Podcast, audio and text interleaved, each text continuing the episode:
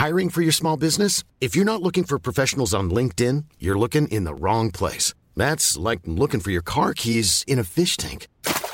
LinkedIn helps you hire professionals you can't find anywhere else, even those who aren't actively searching for a new job but might be open to the perfect role. In a given month, over 70% of LinkedIn users don't even visit other leading job sites. So start looking in the right place. With LinkedIn, you can hire professionals like a professional. Post your free job on linkedin.com slash people today.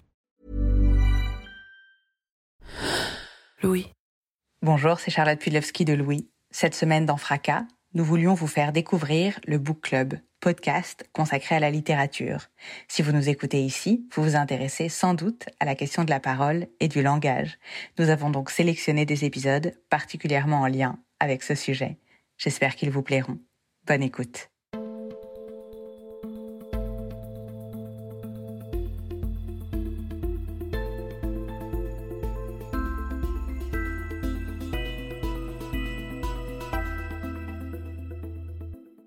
Cet hiver, je suis allée voir une pièce au théâtre Gérard Philippe à Saint-Denis. Elle s'appelait Et le cœur fume encore. En tout, il y avait sept acteurs sur le plateau. Sept acteurs pour penser nos identités françaises et les oublis de la mémoire coloniale. À travers l'expérience algérienne, le spectacle interrogeait la pluralité des regards posés sur l'histoire et les liens féconds entre politique et littérature. En creux étaient posées des questions importantes. Comment écrire en pays dominé? Ou comment conquérir la langue du colon et faire du français un lieu de revendication identitaire? Ces enjeux habitent l'œuvre d'un écrivain algérien majeur, et c'est le choix de la sociologue de la littérature et écrivaine, Kautar Archi. Elle travaille particulièrement sur les liens entre la langue et la nation. Je suis Agathe Taillandier, bienvenue dans le Book Club.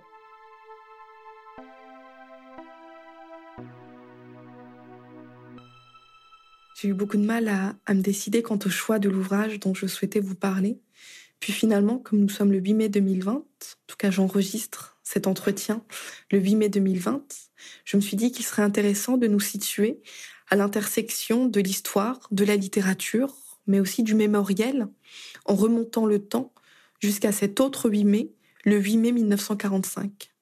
Cette date est importante, elle correspond à l'acte de capitulation de l'Allemagne nazie c'est une date qui possède, on pourrait dire, un envers, puisqu'elle correspond aussi à la survenue des massacres en Algérie de Sétif, de Guelma et de Kerata, où près de 40 000 civils algériens ont été tués. Cet événement a été fondamental dans la trajectoire d'un homme en particulier, Katab Yassine, dans les modalités de sa venue et l'écriture, et fondamental aussi dans l'œuvre qui en a été produite, à savoir ici Nejma. Nejma est donc un roman qui a été publié en 1956, en pleine guerre d'Algérie, aux éditions du Seuil, à Paris. Nejma raconte donc l'histoire de quatre personnages masculins, Mustapha, Lagdar, Mourad et Rachid. Et on pourrait même en percevoir un cinquième du nom de Kamel. Ces hommes sont tous liés d'une manière singulière, puisque tous vouent une passion amoureuse pour une femme mystérieuse du nom de Nejma. Nejma est décrite en ces termes. Étoffe et chair fraîchement lavée, Nejma est nue dans sa robe. Elle secoue son écrasante chevelure fauve, ouvre et referme la fenêtre. On dirait qu'elle cherche inlassablement à chasser l'atmosphère, ou tout au moins à la faire circuler par ses mouvements. Sur l'espace frais et transparent de la vitre, les mouches blotties se laissent assommer ou feignent la mort à chaque déplacement d'air. Nejma s'en prend ensuite à un moustique, avec un mouchoir dont elle s'évente en même temps. Épuisée, elle s'assoit à même le carrelage. Son regard plonge dans l'ombre, elle entend remuer la broussaille. Ce n'est pas le vent. Les seins se dressent. Elle s'étend. Invivable consomption du zénith. Elle se tourne, se retourne, les jambes pliées le long du mur, et donne la folle impression de dormir sur ses seins.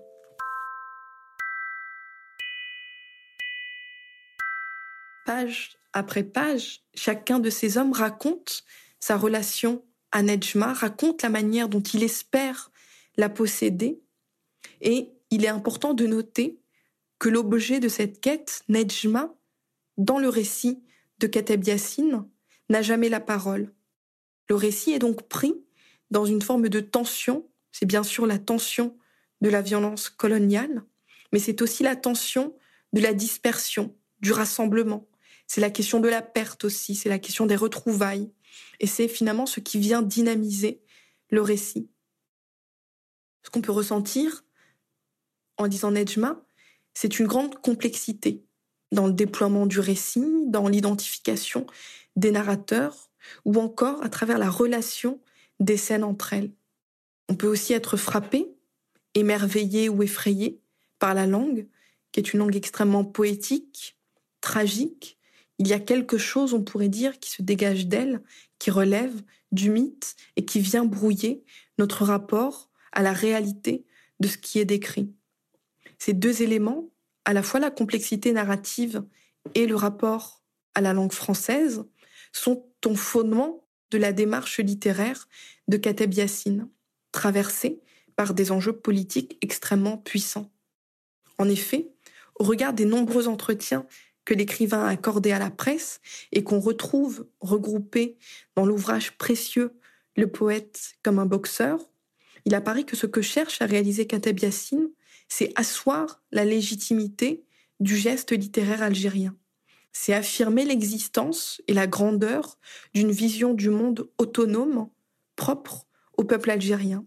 C'est lutter, au sens fort du terme, pour bâtir un récit, le récit de la libération du peuple algérien, alors placé sous le joug colonial depuis 1832. Cette relation, cette tension est souvent exprimée par Kateb Yassine à travers la question de la poésie et de la révolution. Pour cela, Katabiassine engage un récit dans le but, selon ses propres mots, de montrer à la France, à la nation littéraire par excellence, qu'il était, lui, l'indigène, le colonisé, capable d'écrire une histoire aussi complexe, aussi élaborée, aussi réfléchie que celle qui parsème l'ensemble littéraire français. La question du rapport à la langue est pour sa part aussi prise dans une tension similaire. En effet, Katab maîtrise la langue amazirte, la langue arabe, mais c'est en français qu'il écrit Najma dans le but, selon ses propres mots, d'expliquer aux Français, en français, que l'Algérie n'est pas française. Ces quelques éléments que je suggère ici très rapidement montrent à quel point le littéraire et le colonial sont liés. En 1956, le récit paraît et je vous propose d'écouter la manière dont Kateb Yassine perçoit et comprend cette publication. Quand le livre a paru, il a été bien reçu par la critique, mais je me rendais compte que c'était un succès empoisonné, un faux succès, et comme la guerre se prolongeait, ma situation devenait de plus en plus difficile ici. Il y a eu une perquisition de la DST dans ma chambre, ça commençait à sentir le roussi, et comme un éditeur italien avait acheté les droits de Nejma, je suis allée en Italie. Et là, il y a encore une chose à dire. Comment et par qui les écrivains sont soutenus quand ils n'ont pas d'autre existence que celle d'écrivains? J'aime beaucoup ce, passage et plus globalement les, entretiens que Katabiassine a pu accorder à la presse, puisque s'y révèle véritablement à la fois ses qualités d'écrivain, de poète, plus tard ses qualités de dramaturge, mais aussi ses qualités quasi analytiques de sa propre situation. Il est aussi l'écrivain qui va dire ce qu'est la vie d'écrivain, ce qu'est la condition d'écrivain, a fortiori dans un contexte comme celui de la période coloniale. Ces éléments qu'on pourrait qualifier d'éléments euh, politiques ou d'éléments euh, plus euh, critiques font que Nejma est un récit intellectuellement important pour moi, mais intimement, je pourrais dire qu'il l'est aussi tout autant. C'est un récit que j'ai découvert à l'adolescence. À l'époque, je n'en lisais que des fragments qui me touchaient parce que je trouvais la poésie, les métaphores déployées d'une extraordinaire beauté. Puis c'est un livre qui m'a poursuivi aussi lorsque je me suis mise moi-même à écrire mon premier roman, Zone cinglée, en 2009. C'est un roman qui est demeuré présent aussi dans l'écriture de mon second roman, L'ampleur du saccage, qui a paru en 2011 aux éditions Actes Sud. Puis j'ai intégré ce récit au corpus d'études de ma thèse de sociologie qui portait sur la manière dont le champ littéraire français a légitimé ou non les écrivains placés en situation coloniale. C'est donc un livre que j'ai lu, puis que j'ai cessé euh, de lire pour ne plus euh, que le feuilleter finalement, le parcourir, en saisir quelques expressions qui restent des expressions fortes et, et, émouvantes. J'en ai plusieurs exemplaires qui traînent euh, un peu partout chez moi, au bureau, chez mes parents. Voilà, ça fait partie des, des choses qui sont, qui sont ici et là. Et j'espère que c'est un livre euh, que vous lirez. J'espère que c'est un livre que vous allez relire ou vous allez simplement refeuilleter si, euh, si vous le connaissez déjà. En tout cas, c'est un livre, il me semble, qui dit quelque chose d'une époque, qui dit quelque chose d'un homme mais qui dit aussi quelque chose des lecteurs et des lectrices qui, à un moment donné, ont euh, rencontré son chemin.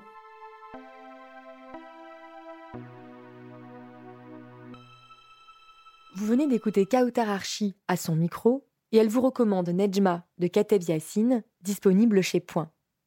Kautar Archi est sociologue de la littérature française et écrivaine. Elle est l'autrice du roman À l'origine de notre père obscur, paru chez Actes Sud, et de l'essai Je n'ai qu'une langue, ce n'est pas la mienne, chez Pauvert.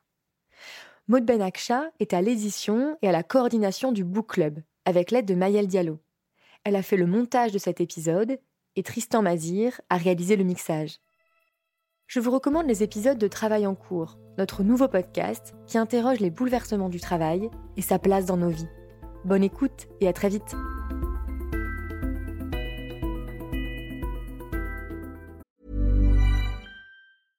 Mom deserves the best, and there's no better place to shop for Mother's Day than Whole Foods Market. They're your destination for unbeatable savings, from premium gifts to show-stopping flowers and irresistible desserts. Start by saving 33% with Prime on all body care and candles. Then get a 15-stem bunch of tulips for just $9.99 each with Prime. Round out Mom's menu with festive rosé, irresistible berry chantilly cake, and more special treats. Come celebrate Mother's Day at Whole Foods Market. Brought to you by Lexus. Some things do more than their stated functions, because exceptional things inspire you to do exceptional things. To this select list, we add the all new Lexus GX. With its exceptional capability, you'll see possibilities you never knew existed, sending you far outside your comfort zone. But as much as the GX challenges you, it also spoils you. Its intuitive technology and luxurious features mean that wherever you go, you'll never go without. Live up to it. The all new Lexus GX.